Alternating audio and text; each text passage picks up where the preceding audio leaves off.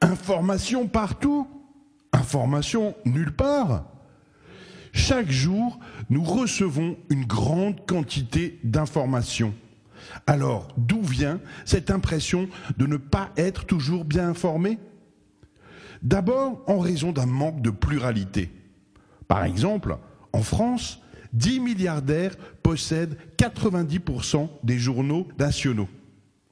Au Brésil, le groupe Globo créé à l'époque par la dictature militaire, possède cinq stations de télé et plus de 100 stations affiliées. Les médias de Globo atteignent une audience plus grande que l'audience cumulée des quatre autres grands groupes médiatiques brésiliens.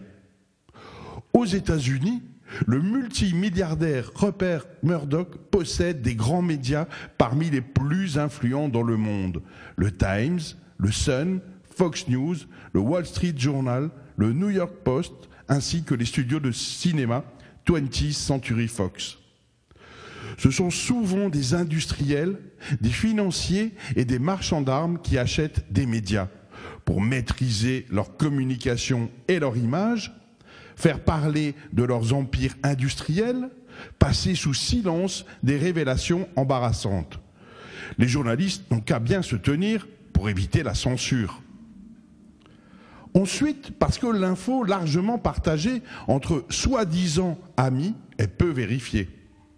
Sur les réseaux sociaux, beaucoup partagent des contenus sans les vérifier et sans en connaître la source et facilitent ainsi la propagation de rumeurs, fausses infos, informations tronquées et décontextualisées.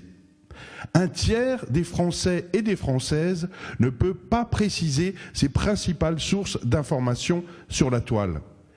Cette méconnaissance de l'origine des contenus découverts au hasard de la navigation sur le web participe à l'impression de confusion, d'incertitude, voire de désinformation.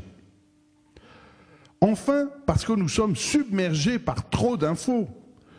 Dans ce monde hyper connecté, l'information se glisse partout, dans l'ensemble de nos échanges et sous différentes formes, vidéos, sons, écrits à une vitesse supersonique. Plus de 500 millions de tweets par jour dans le monde. 10 000 milliards de pages de texte publiées chaque seconde dans le monde. Des milliards, des centaines de milliards de courriels envoyés et reçus chaque jour. Résultat, les Français et les Françaises se méfient des médias. Ainsi, d'après le baromètre euh, Sofres pour la Croix en 2017, plus de la moitié des Français estiment que les choses se sont passées vraiment ou à peu près comme la radio le raconte. Mais ce chiffre tombe à 44% pour les journaux et seulement à 41% pour la télévision. Et quant à Internet, 26% seulement des Français et des Françaises font confiance à l'information qu'ils relaient. Peut-être ont-ils raison, car l'info est de plus en plus low cost. Ça coûte trop cher d'informer. Pour réduire les coûts de fabrication de l'information, les directions diminuent le nombre d'enquêtes et de reportages sur le terrain et leur préfèrent des formats brefs on trouve moins d'informations creusées et analysées pour comprendre le monde. Concurrence, immédiateté et mimétisme.